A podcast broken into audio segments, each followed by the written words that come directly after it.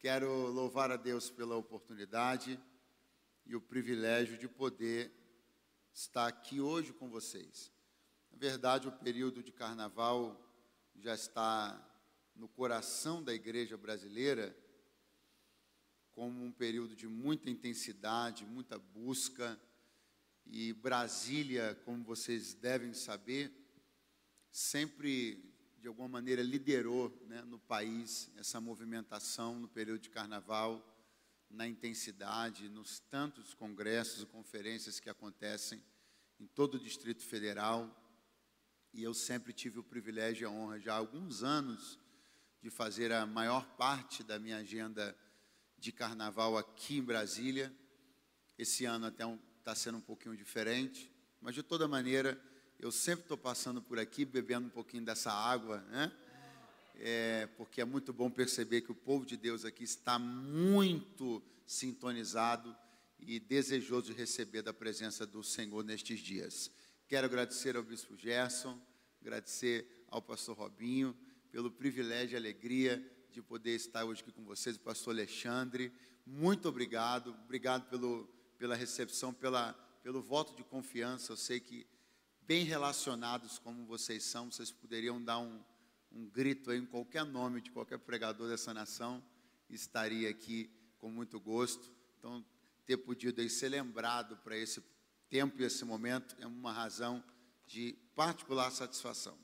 Eu quero compartilhar uma palavra de Deus com você essa manhã. Por favor, abra sua Bíblia comigo no livro dos Atos dos Apóstolos, capítulo de número 10. Atos dos Apóstolos, capítulo de número 10. Graças a Deus. Atos dos Apóstolos, capítulo de número 10.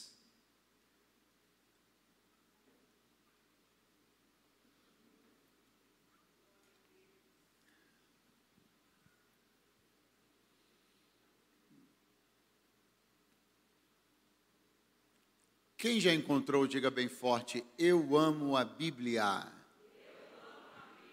Graças a Deus. Está escrito: E havia em Cesareia um homem por nome Cornélio, centurião da corte chamada italiana, piedoso e temente a Deus com toda a sua casa, o qual fazia muitas esmolas ao povo e de contínuo orava a Deus.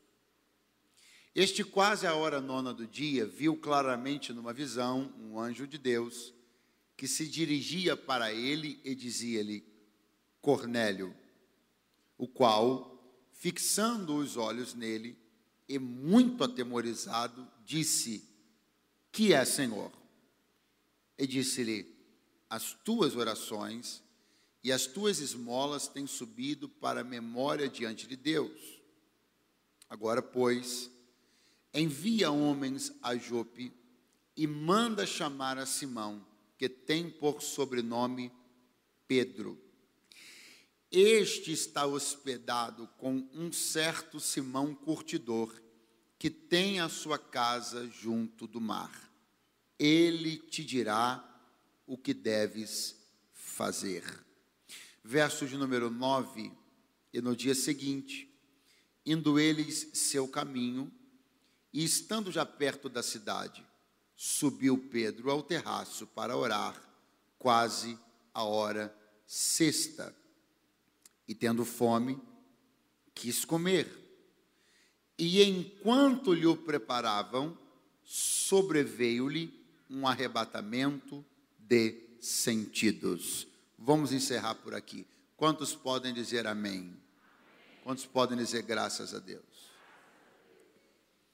Meus queridos irmãos,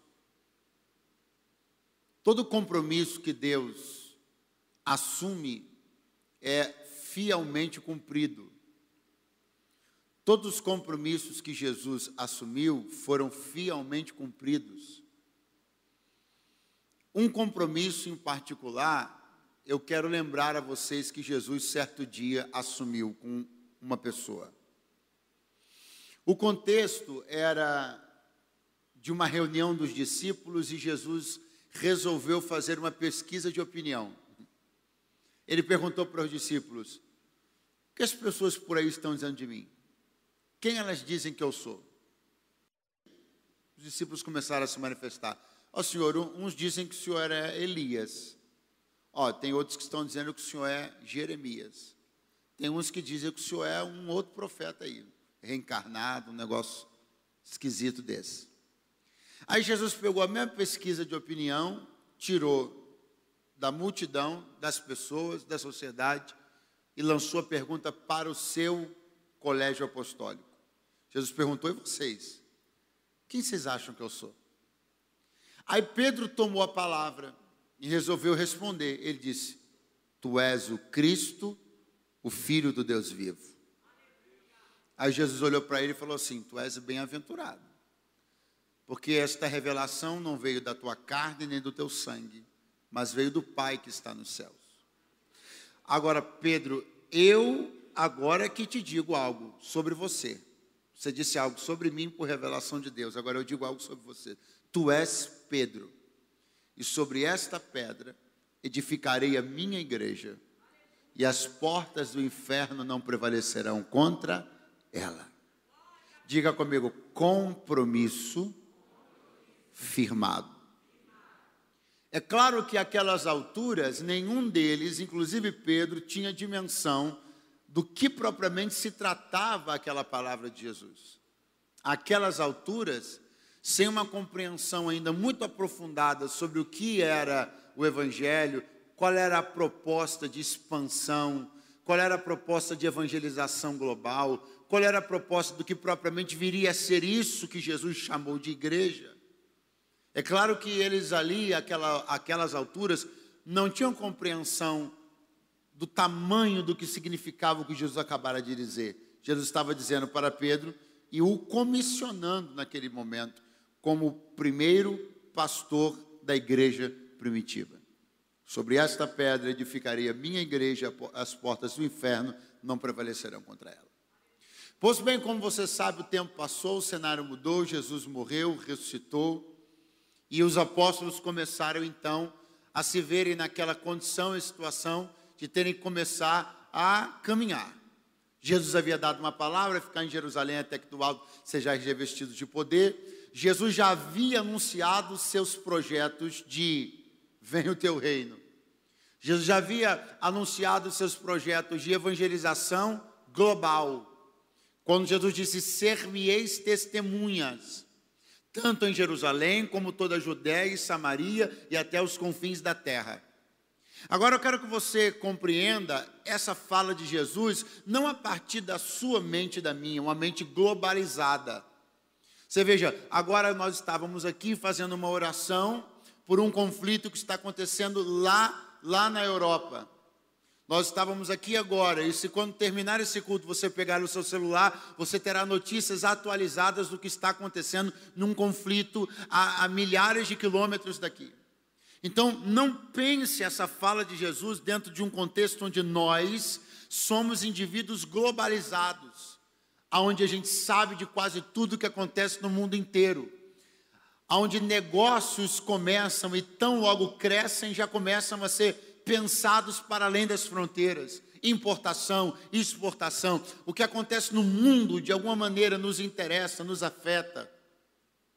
Essas pessoas aqui que ouviram essa palavra de Jesus, elas não têm nada a ver com isso, elas não têm uma mente global, muito, muito, mas muito pelo contrário. Elas têm uma mente extremamente provinciana. A ideia dessas pessoas, estou falando dos apóstolos, é que tudo deveria girar em torno deles, deles, ali, ali, para eles. Perceba o assombro deles ao ver Jesus conversando com a mulher samaritana. Perceba o assombro deles quando Jesus põe o pé fora da Palestina e vai nos termos de Tiro e Sidom.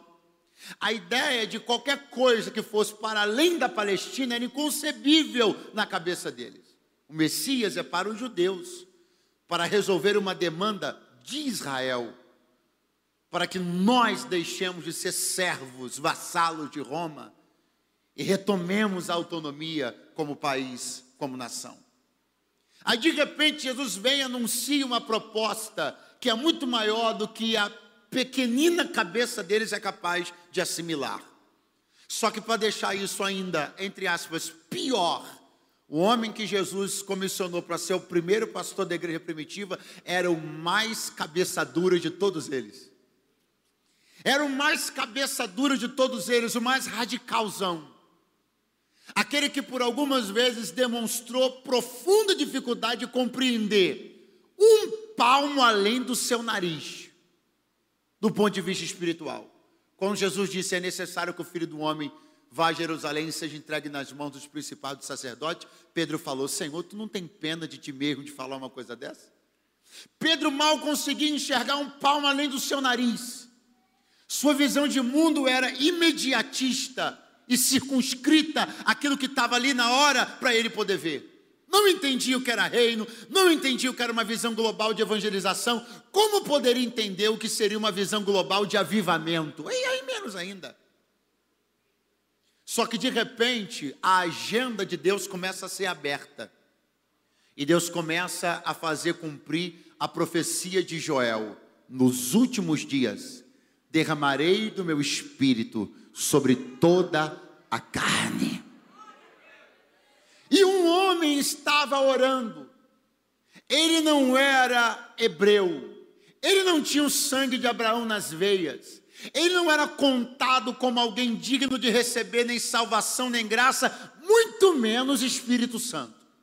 Só que Deus olhou para ele um homem chamado Cornélio, e Deus decidiu por você e pela sua casa, eu vou começar um plano de avivamento global. Por você e pela sua casa, eu vou começar a exportar o avivamento que eu acendi em Jerusalém. Só que agora nós temos um problema. Pergunte qual? O homem que Jesus escolheu para ser o primeiro pastor da igreja primitiva como é que ele lida com isso?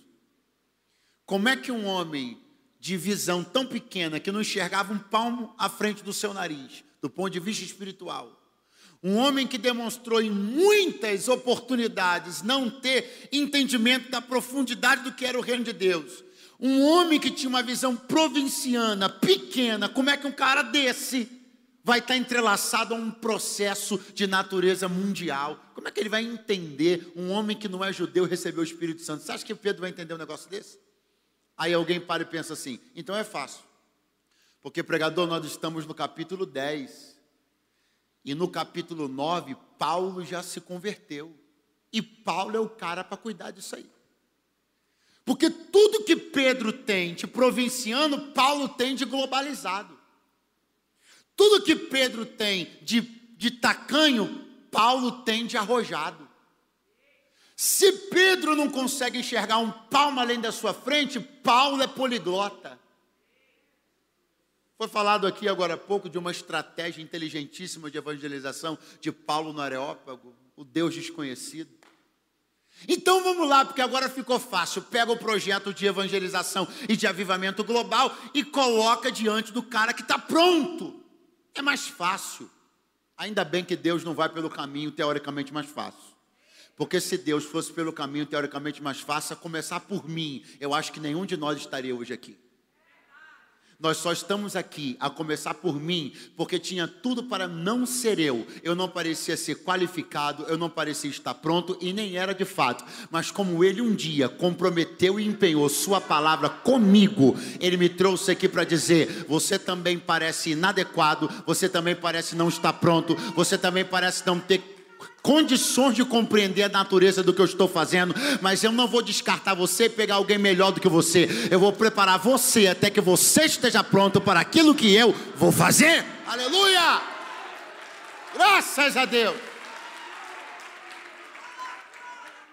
Porque, meu irmão, se Deus tem um plano muito grande para uma cabeça pequena, hum, se Deus tem um plano muito grande para uma cabeça pequena, das duas uma ou o plano fica pequeno para caber na cabeça, ou a cabeça se expande para receber o plano.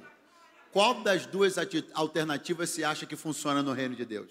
Você acha que Deus diminui o plano para caber na nossa cabeça ou expande nossa cabeça para poder comportar o plano? eu quero de Deus dizer uma coisa para você: você não estava pronto, não. Eu também não estava pronto, não. Mas Ele me trouxe para dizer: eu vou tratar, eu vou cuidar, vou ajustar, vou apertar daqui, melhorar de lá. Você vai gemer um cadinho, vai chorar um pouquinho, não vai entender, vai fazer um pouco de birra e um bocado de manha, mas no final você vai sair pronto para compreender qual é é a minha boa, perfeita e agradável vontade. Aleluia!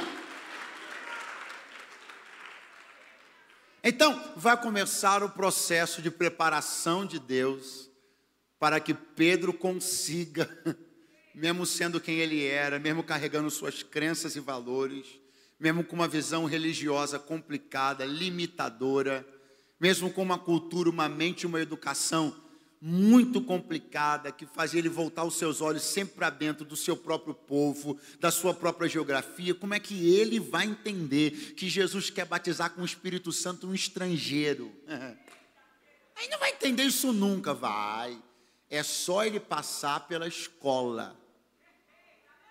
A escolinha do Espírito Santo.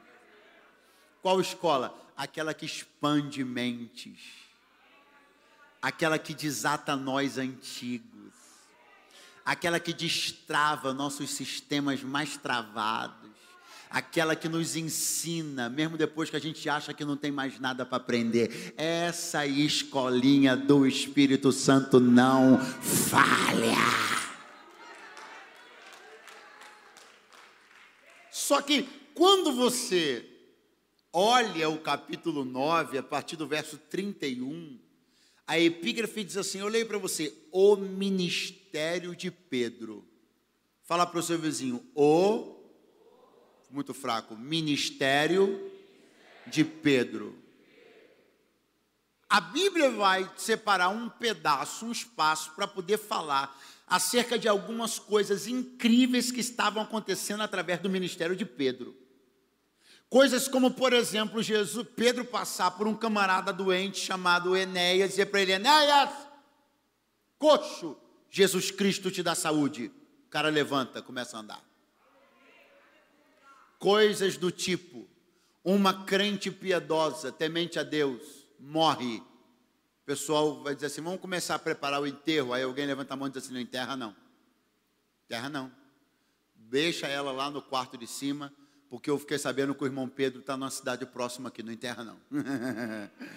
Pedro chega lá, subir no terraço, olhar para a mulher, morta, morta, morta, morta.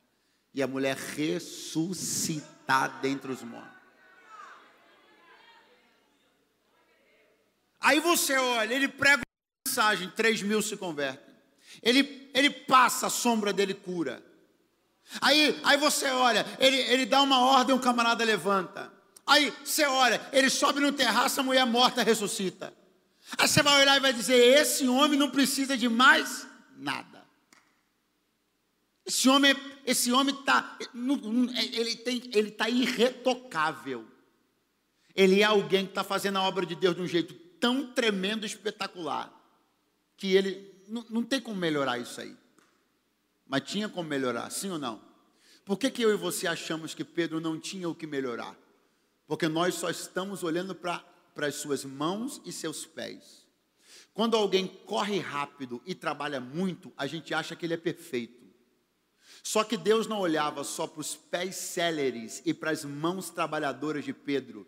Jesus olhava para dentro da sua mente e do seu coração. O pé corria rápido, a mão trabalhava muito, mas a mente funcionava pouco.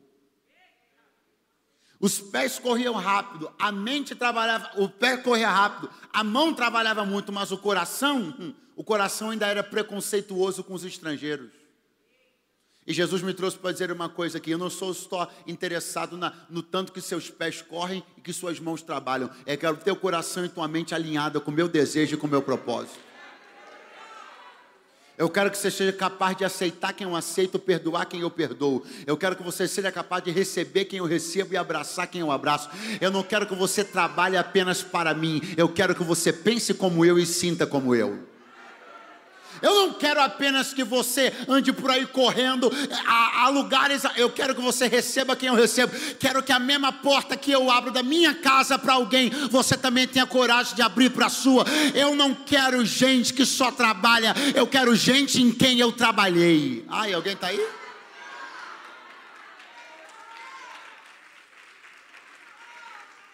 Você pegou a diferença? Tem gente que trabalha muito para Deus, mas ainda não se permitiu ser trabalhado por Deus. A mão dele trabalha o dia inteiro, o pé dele corre para lá e para cá. Mas quando Deus quer pôr a mão nele, ele continua o mesmo turrão. Não vai embora não, hein? Vai ficar chato você levantar agora. O mesmo esquisitão, torcendo o nariz para tudo, não aceita nada, não perdoa um projeto de avivamento, você torce o nariz. Conferência de carnaval é besteira. Culto domingo de manhã, esse cara veio da onde? Era melhor mesmo alguém daqui pregar. E a gente só critica daqui, aponta de lá, com os nossos estranhamentos e esquisitices. E Deus me trouxe hoje aqui para dizer: Eu tenho uma promessa na tua vida, hein? e é só por causa dessa promessa que eu estou te aturando até hoje. Mas eu vou melhorar você. Eu vou botar teu coração alinhado com o meu. Oh, glória! Que que, o que, que Jesus vai fazer com Pedro? Matricular ele. Aonde? Na escola. É, uma, é um tipo de matrícula bem interessante, porque ela, ela acontece mesmo a revelia da vontade. E é muito interessante porque a escola de Deus, em Atos 10, para Pedro, não tem fachada, não tem mesa, não tem quadro de giz. tem nada disso. Não tem cara de escola, mas é escola. Porque o tempo onde você é mais treinado é quando você nem percebe que está no treinamento. A hora onde Deus mais treina você é quando você nem percebe que está num ambiente de aprendizado. Tem hora que você nem pegou caneta e papel e Deus já te deu cinco lições. Quem aqui nunca foi a um lugar pensando que ensinar e acabou aprendendo? Quem nunca que de repente se percebeu sendo tratado por Deus ao ouvir o testemunho de uma pessoa? Você foi lá para levar consolo para alguém, encontrou o doente sentado te olhando dizendo: Jesus é bom. Ai, meu Deus. Os maiores centros de treinamento de Deus não tem placa, não tem caderno de matriculados. Hã? Hã? Os maiores centros de treinamento de Deus não se parecem com o centro de treinamento, mas são centros de treinamento. Por quê? Porque tem gente que no ápice da sua autossuficiência, se olhar a placa da escola não entra, se olhar que é um professor não ouve, porque pensa que já sabe tudo. Aí Deus pega a gente como eu e você, e sem que a gente perceba nos processos da vida vida, Ele vai nos ensinando, lapidando, transformando, trabalhando, porque eu tenho uma notícia para te dar: a boa obra que Ele começou, Ele vai levar até o fim até o fim. Oh, glória! Pastor, mãe, essa tal dessa escola que você está falando, aonde é, pelo amor de Deus? É aqui, ó. O Espírito Santo encaminha Pedro para uma escola improvável, dentro de um lugar improvável, na companhia de um professor improvável. Pedro foi parar na casa de um homem que era xará dele, chamado Simão, cuja profissão era curtidor de couro. Pastor, mas então peraí, deixa eu entender. Pedro foi parar onde? Numa casa, mas não é uma casa qualquer uma casa que também funcionava como cortume.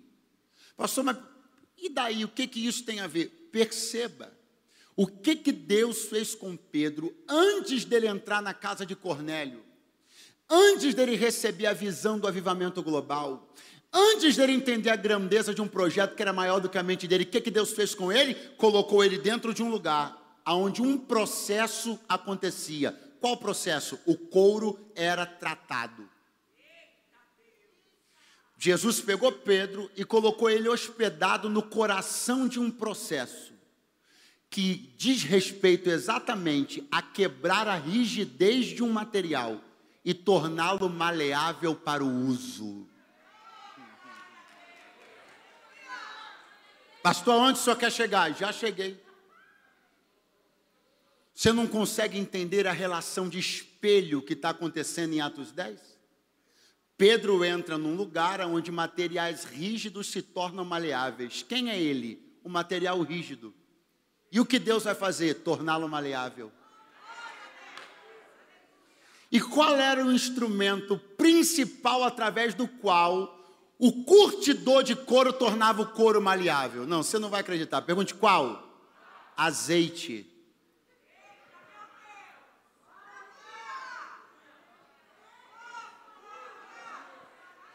O que, que você acha que Deus gosta de derramar sobre crente durão?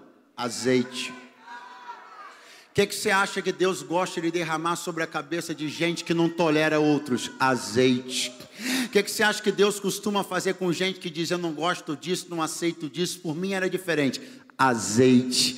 Ainda antes que essa reunião termine, você vai experimentar uma porção de azeite. E esse azeite vai quebrar as fibras da tua resistência. Esse azeite vai te ensinar o que as faculdades que você fez não te ensinou. Esse azeite vai te ensinar o que o seminário teológico não te ensinou. Ei, Pedro, vá para casa do Simão curtidor de couro para você saber que não tem gente rígida que eu não torne maleável, não tem gente dura que eu não quebre. Eu ainda sou o olheiro e ainda faço o que. Ou quem pode levantar as mãos e tirar alguns segundos para glorificar o nome daquele que faz o que quer e faz como quer. Ergue a narra. Coloca a mão no ombro de alguém que está do teu lado e diga para ele: você está no coração de um processo. Você não entendeu como você foi parar aí, mas Deus te trouxe essa manhã para te dizer: você não foi parar onde você está à toa. Eu te coloquei aí porque você vai sair daí melhor do que você entrou. Oh, glória. Ergue a Arama kalangarai choma. E tá Pedro lá, acorda, olha para o varal da casa e vê aquele monte de pele de animal estendida. Ele não está entendendo nada, mas ele está aprendendo. Aí daqui a pouco Pedro senta, pega a Bíblia para ler, daqui a pouco passa o xará dele, o curtidor de couro com azeite na mão. Começa a trabalhar na pele rígida, ressequida, e ela começa a ter suas moléculas quebradas, se tornar maleável. Pedro está olhando, está aprendendo e nem está entendendo. Existem escolas de Deus que você só vai se tocar que era escola depois que você sair. Enquanto você está lá dentro, você só vai olhando, olhando, olhando, ouvindo. Depois que você sai, você diz assim: rapaz, eu estava na escola e nem vi. Porque se você tivesse descoberto antes que era uma escola, você não teria nem entrado. Por que não? Porque você passa a sombra cura. Você acha que não precisa de escola. É, mancha. Porque você dá uma ordem, o paralítico levanta. Você acha que não precisa de escola. Porque até morto você anda ressuscitando, você acha que não precisa de escola. Mas a escola do Simão Curtidor de Couro não é uma escola de mãos, é uma escola de corações. A escola que Pedro está não é uma escola de pés. Os pés dele são bons, as mãos são boas. É uma escola de mente. É uma escola de expansão de mentalidade e de quebra de rigidez. Deus vai quebrar toda a rigidez que está atrapalhando a evolução do que Ele quer fazer na tua vida. Eu estou crendo e profetizando. Esse ano será o ano que mais tu derramará lágrimas na presença do Senhor. Esse é o ano que Deus vai pegar os maiores durões, os intelectuaisões, os cabeções da teologia e vai pô-los para voltar a derramar lágrima no altar, porque o Espírito está chamando por quebrantamento. É tempo da igreja voltar a chorar orar na presença de Deus. É tempo das santas ceias serem tempo de comunhão, perdão e quebrantamento. Não, nós não vamos ser robotizados, nós não vamos ser glamorizados, nós não vamos ser enrijecidos pelo pós-modernismo. A gente vai andar com o smartphone, vai pagar conta pelo aplicativo, vai dar oferta no QR Code, mas na hora que Jesus entrar na casa, a gente vai chorar e dizer: Glória a Deus como antes.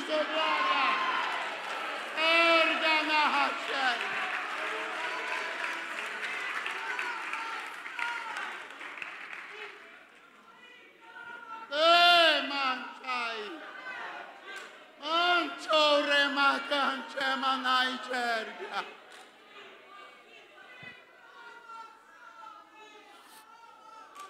Oh, re cancho re mai cergia noia hai.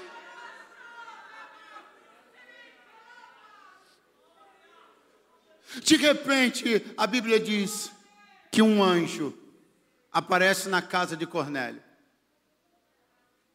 Esse anjo que aparece na casa de Cornélio diz para ele: Cornélio, tuas orações foram ouvidas. Deus viu tuas ofertas. Cornélio nem sabia, mas o anjo estava dizendo: O Senhor olhou lá de cima e marcou um X na tua casa. E disse assim: o avivamento global vai começar ali, ó.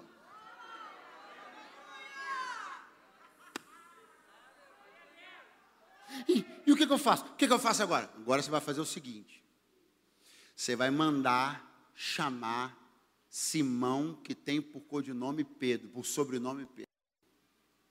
Ele está hospedado na escola, quer dizer, na casa do Simão curtidor de couro. Ele está na escolinha do Espírito Santo lá e nem sabe. Manda chamar ele. Ele tem as próximas instruções para você. Eu acho isso maravilhoso, irmão. Isso é maravilhoso. Porque esse Deus que chama a estrela pelo nome, esse Deus que mede a terra assim, ó.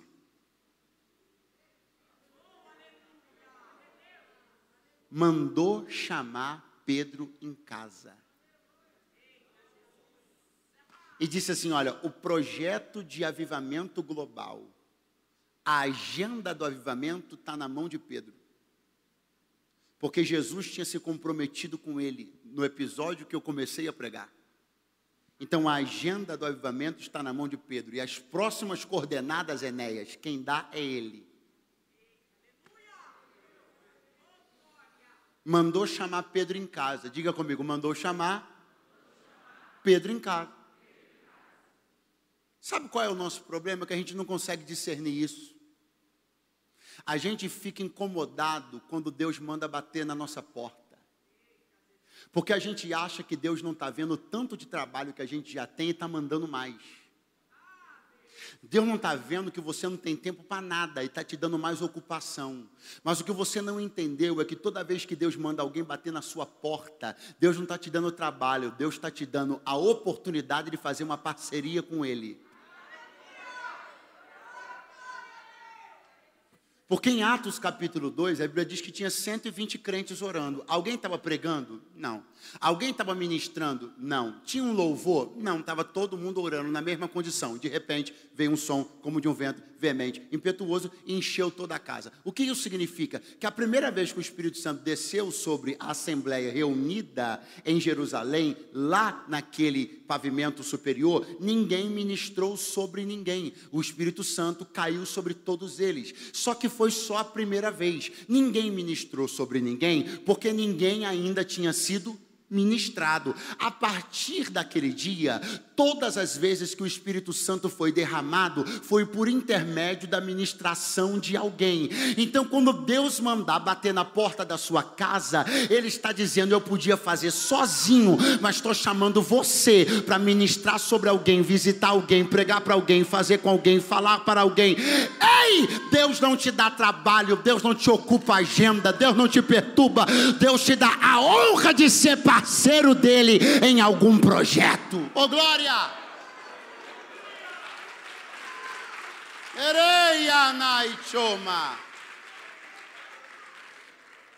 Manda chamar Simão Pedro. Manda chamar Simão? Manda chamar Simão? Por que, que o anjo falou assim, ó, chega lá na porta, bate e diz assim, eu vim procurar Simão Pedro. Por que não só Pedro, se esse era o nome que Jesus chamava ele dia após dia?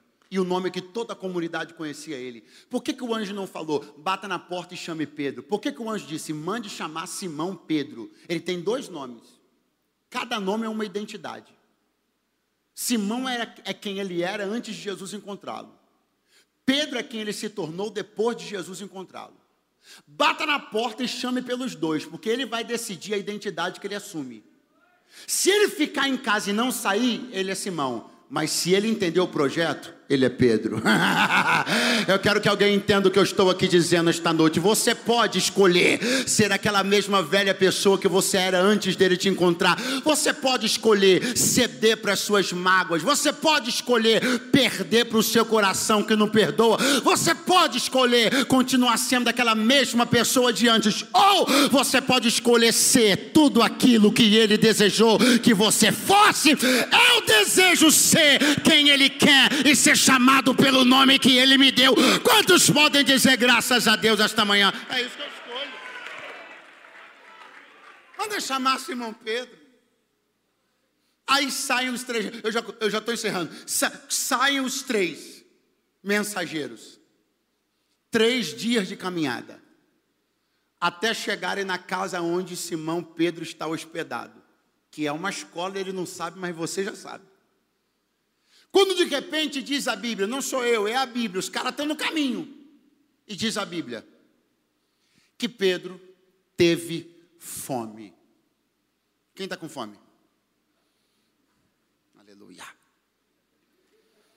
Eu não estou, não. Já tomei café da manhã. Pedro teve? Muito fraco. Pedro teve? Não, não, não. Eu preciso de você aqui comigo. Já estamos encerrando. Pedro teve? Aí não sou eu, é a Bíblia que diz assim: segura só um pouquinho, tecladista, todo mundo vai pensar que vai acabar agora. Não toca agora. Pedro teve fome. Agora, atente para o detalhe, diz a Bíblia: tendo fome, enquanto lhe preparavam. Preparavam o que, gente? A comida. Sim ou não? Vamos lá, ele teve fome. Enquanto preparavam, preparavam o quê? Então significa o quê? Que no instante que ele teve fome, a comida estava pronta? Estava pronta? Muito bom. Exatamente em função disso, de que pregador ele teve fome, a comida não estava pronta e foram preparar. Exatamente em função disso, houve uma janela.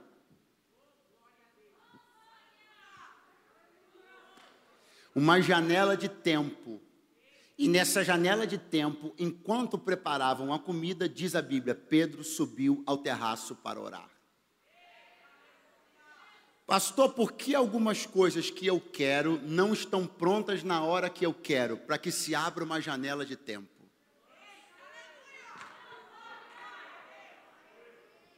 Porque sua agenda anda muito lotada. Então Deus me trouxe aqui para te dizer: vai ter coisas que você vai querer, e não estarão prontas na hora que você quer. Para que se abra uma janela de tempo e você vá ao terraço onde eu estou te esperando.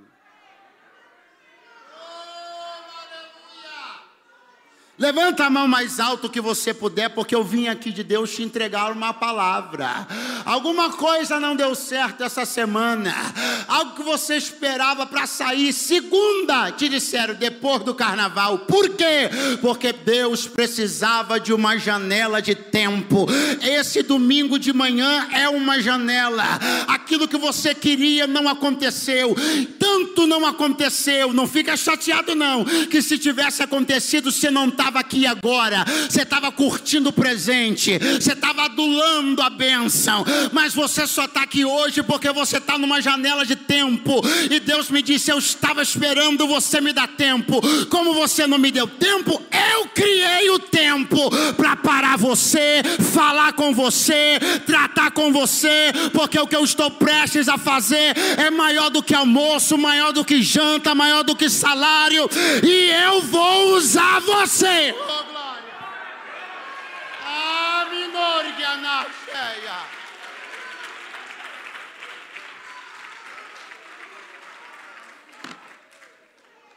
Eu tenho autoridade de Deus para falar uma coisa aqui para vocês. Que quem atrasou aquele almoço foi Deus. Queria que você colocasse a mão no ombro de alguém que está ao teu lado. Ele vai entender. Fala para ele quem atrasou aquele almoço foi Deus. Pastor, por quê? Porque se tudo que você queria tivesse acontecido na hora que você queria, você teria ficado indisponível. Porque se tudo que você queria tivesse acontecido na hora que você queria, você não teria tempo. Só que Deus tem uma revelação para entregar a Pedro, e dessa revelação depende a agenda global de avivamento. Deus ama Pedro, ama, mas entre o almoço de Pedro e o avivamento global, o almoço fica depois e a agenda de Deus primeiro. Meu irmão, muito cuidado. Cuidado para você não entrar na onda dessas mensagens aí de que você está assistindo no YouTube, que Deus me revelou aqui agora. Você está assistindo umas mensagens esquisitas no YouTube? Cuidado para você não desenvolver um pensamento muito perigoso. Pensamento que te, de, que te leva a acreditar que Deus está agindo, que Deus está fazendo e que Deus está se movendo exclusivamente para atender o que você quer. Para além da minha agenda, Deus tem uma agenda dele. E se eu tiver que sacrificar minha agenda pessoal em prol da agenda de Deus, isso vai acontecer. E ele não será menos Deus, menos amoroso e nem menos pai. Essa é uma questão básica. Pedro, na tua agenda está almoço, na minha está revelação. Se acha que eu vou esperar você almoçar para eu te dar uma revelação? Não, eu apago o fogo do fogão, o almoço não sai agora. Você vai ter revelação primeiro e se quiser, almoça depois.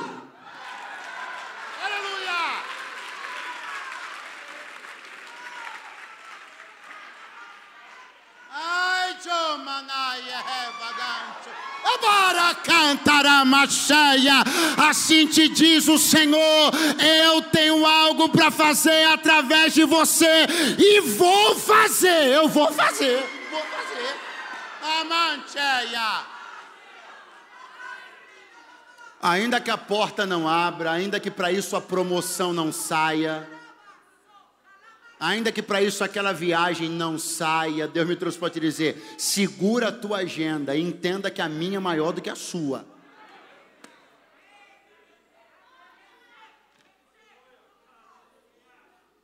Agora preste atenção, eu concluo. O que está acontecendo? Os homens de Cornélio estão chegando. E Pedro tendo a visão.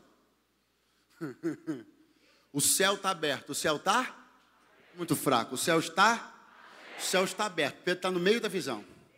De repente o céu está aberto.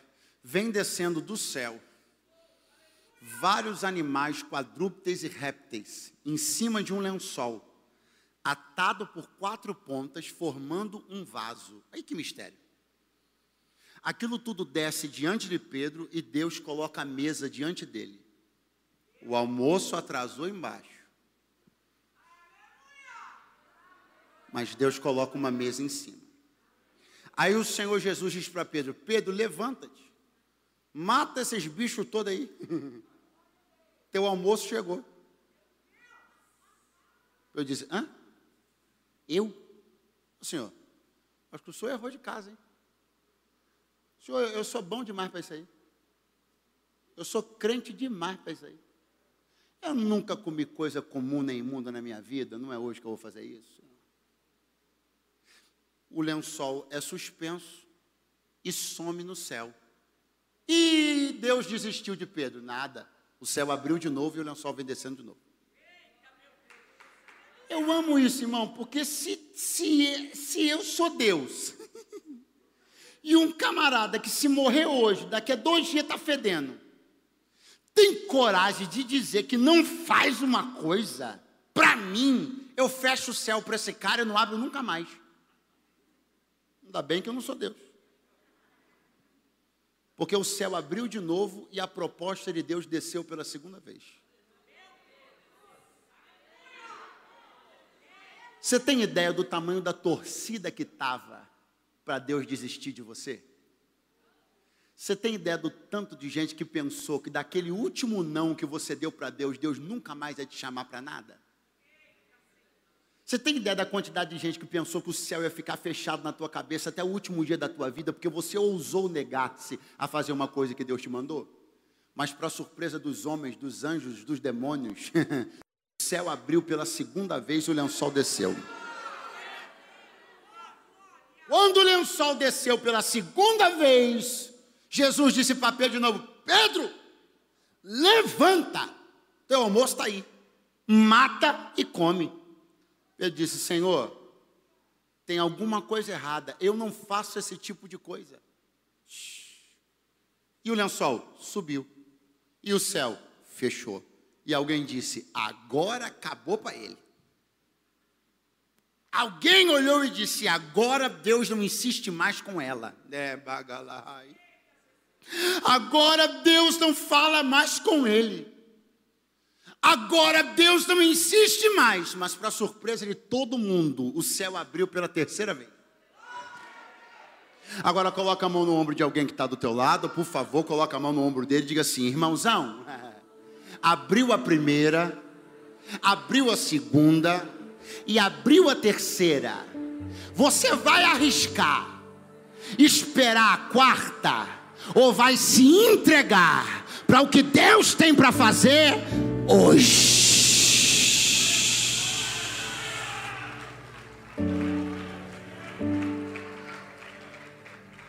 Quando o lençol desce pela terceira vez, vem de novo a voz de Jesus: Levanta-te, Pedro, mata e come. Qual é a próxima cena do texto? Os homens de Cornélio batendo na porta. Pedro indo lá abrindo. O senhor é o Simão Pedro? Sou. O nosso patrão mandou vir aqui chamar o senhor. Pois não. Vamos lá. Se Pedro abriu a porta, saiu e entrou na casa de Cornélio, o que isso indica? Que ele deu um não, dois nãos, mas parou antes do terceiro. Isso me deixa especialmente feliz. Pergunte por quê? Porque Pedro já tinha dado três nãos uma vez. E existem coisas que aconteceram comigo e com você e que Deus foi fiel e misericordioso. Agora não brinca com a compaixão de Deus, não. Porque Pedro, essa tua história de dizer não para Deus três vezes já deu pano para manga. Pega a chance que Deus te deu, o céu que está aberto em cima da tua cabeça, e nem ouse dizer não para Deus de novo. Se levanta, atende a porta e vai cumprir o chamado que Deus colocou diante de você. Ah, estenda a tua mão mais alto que você puder, mais alto que você puder. Assim te diz o Senhor: Estou voltando a bater na tua porta. Muitos desistiram de você, mas eu não desisti. Muitos esperavam que eu não ia te querer mais, mas eu ainda te quero. Muitos pensaram que eu escolhi alguém melhor do que você, mas eu insisto em trabalhar em você até que você esteja pronto. Eu mandei bater na tua porta. Eu trouxe um pregador de longe. Eu te acordei nessa manhã de domingo para te dizer: o céu está aberto sobre a tua cabeça chegou a hora de se levantar para o melhor tempo da tua história com Deus. Quem acredita nesta palavra vai ficando de pé do seu lugar agora, jubilando diante da presença do Senhor. Uriana candore maramachana macalamandore barabacalabaia. Há uma atmosfera de favor entre nós, há um ambiente de oportunidade entre nós. Essa manhã é manhã da terceira chance, essa manhã é manhã da insistência de Deus, essa manhã é manhã de você render-se à vontade de Deus, essa manhã é manhã de parar de resistir o que Deus está te chamando para fazer, essa manhã é manhã de parar de bater na porta errada e começar a entender o que Deus tem para tua vida. Eu não vou resistir, eu não vou resistir, eu não ouso resistir. O céu está aberto e eu quero o que Deus tem.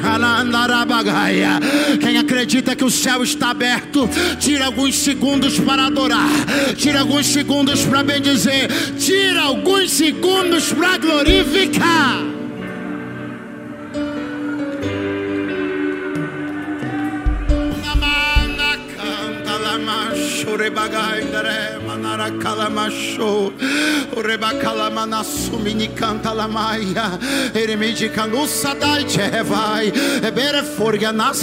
Canta comana. Há um espírito de renovo sobre nós aqui. Há um óleo de unção sobre nós aqui. Há um fogo de avivamento sobre nós aqui. Aproveita para Deus renovar tua vida, Enganai. É babadagalaga cheia. Você que não fala em línguas estranhas há muito tempo, seja renovado agora.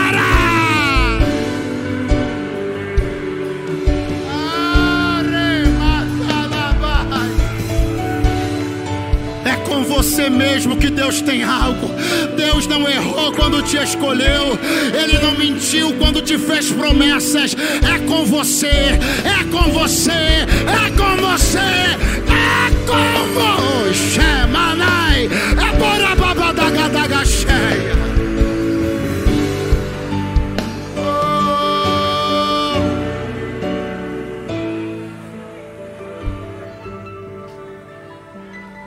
Pastor, há algum tempo eu estou resistindo o que Deus quer fazer na minha vida.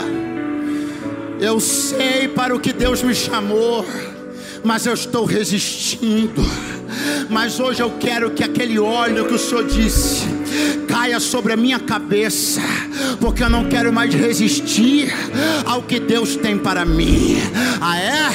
Então sai do teu lugar correndo, vem aqui no altar agora. Sai do teu lugar correndo, vem aqui no altar agora. Orebacheia, Urimicanta, Oremagaia, Ojomanasúbia, Orebacanta Lácia, Emanacanto Probadai, Eramacanto Jerevácia. Pode tomar o espaço aqui, pode tomar o espaço aqui. Não, pastor, eu quero continuar resistindo, fica aí. Eu quero me entregar, vem para o altar, vem para o altar, vem para o altar, vem para o altar.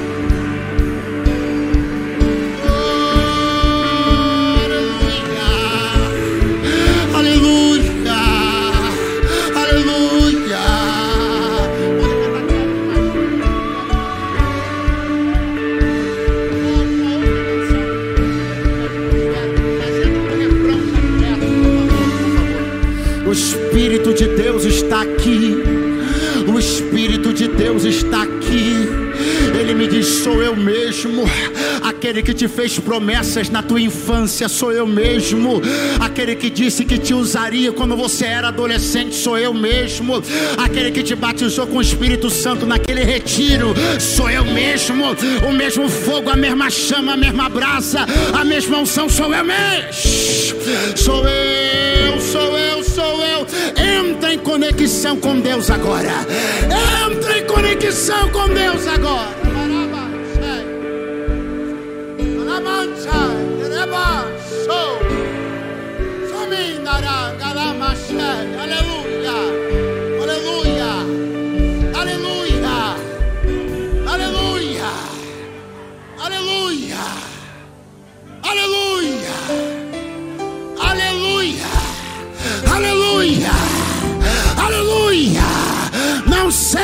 De adorar, aleluia, aleluia, aleluia.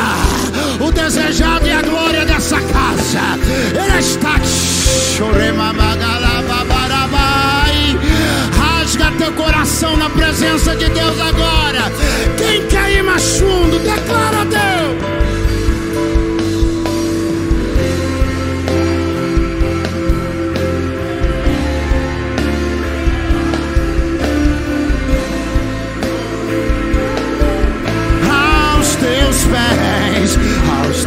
Pés me rendo, pois a tua glória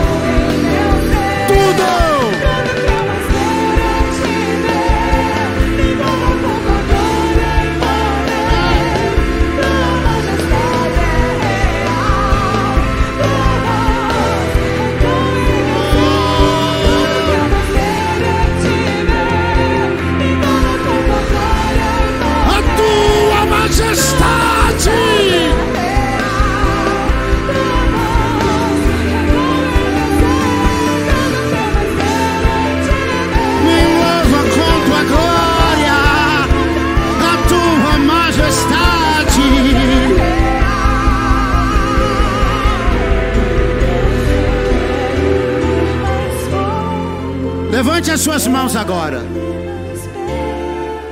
Você vai declarar algumas palavras após mim. E você não tem ideia do impacto que essas palavras vão ter no mundo espiritual. Quem está me ouvindo bem, diga amém.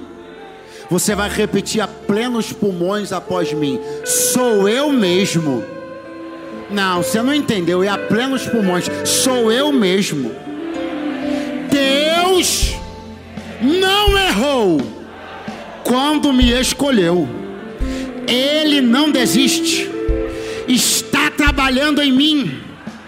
Está acontecendo. E vai continuar. Ele não errou. A promessa vai se cumprir.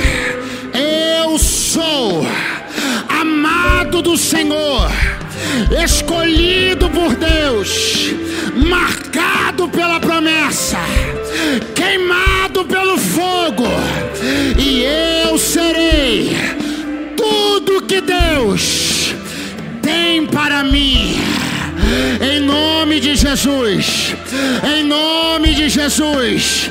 Então aproveita que o céu está aberto sobre a tua cabeça e começa a dizer: Deus, eu aceito o teu chamado. Eu aceito o teu propósito. Faz de mim o que o Senhor quiser me quebra, me faz, me refaz, me mói, me levanta, me chacoalha. Eu estou nas tuas mãos. Eu estou nas tuas mãos. Quebra e refaz. Eu estou nas tuas mãos. Eu estou cansado de lutar contra uma vontade que é maior do que eu. Estou nas tuas mãos. Alguém olha para mim e diz: Não é possível.